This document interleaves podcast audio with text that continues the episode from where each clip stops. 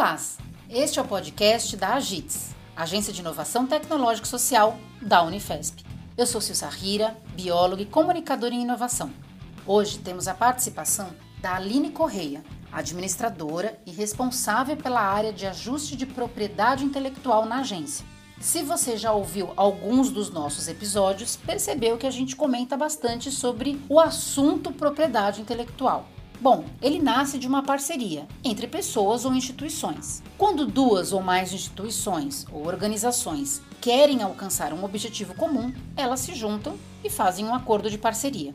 A parceria pode ser entre duas ou mais universidades, entre uma universidade e uma empresa, entre uma universidade federal e uma universidade estadual, entre três instituições públicas e uma empresa, ou seja, opções não faltam. Primeiro ocorrem conversas iniciais e informais entre as partes, porém é necessário e muito importante formalizar a colaboração com um contrato que define os direitos e deveres de cada parceiro. Esse contrato deve prever apontamentos iniciais sobre a propriedade intelectual que será gerada a partir da parceria. Em universidades federais e estaduais, essa formalização geralmente é iniciada na coordenadoria de convênios. Ao longo da colaboração, quando surge uma invenção, é preciso iniciar os procedimentos de proteção, bem como definir os direitos direitos e deveres sobre essa invenção, por meio de um contrato comumente chamado de ajuste de propriedade intelectual.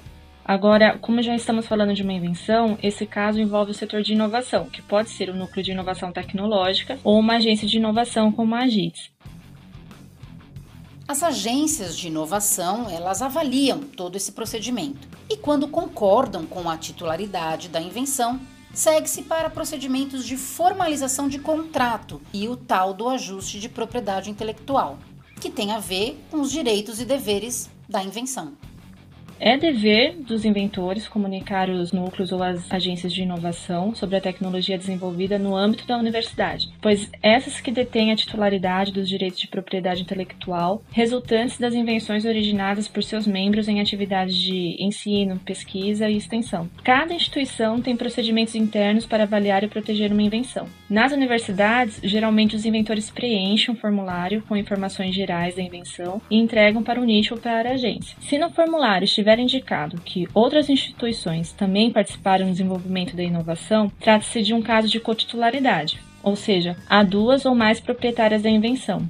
Aí que entra a JITS, que comunica a outra parte e realiza os procedimentos de avaliação técnica com indicadores como se a invenção apresenta novidade, atividade inventiva, aplicação industrial, qual a porcentagem da titularidade, se há recursos para proteger, se há interesse comercial e clientes em potencial, entre outros indicadores.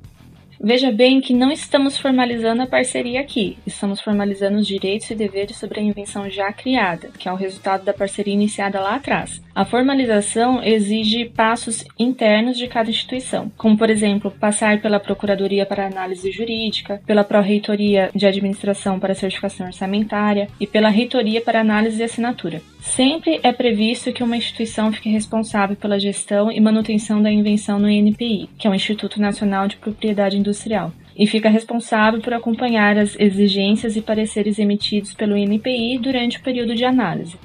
Então, se trata de um trabalho mútuo e conjunto entre todos os envolvidos, e todos precisam colaborar para o bom andamento do processo, tanto inventores quanto os titulares, e que esse processo pode durar anos até que seja concedida a patente. Os NITs e agências estão aí para auxiliar e orientar os inventores nesses procedimentos de proteção, parceria e transferência de tecnologia. Então, sempre busque por informações no setor de inovação de sua instituição e qualquer dúvida, a Agits Unifesp está à disposição. Pois é, parcerias lembram colaborações. E por isso a dica de hoje é sobre um filme de um professor que desafia os seus alunos a inventar ou criar algo para mudar o mundo.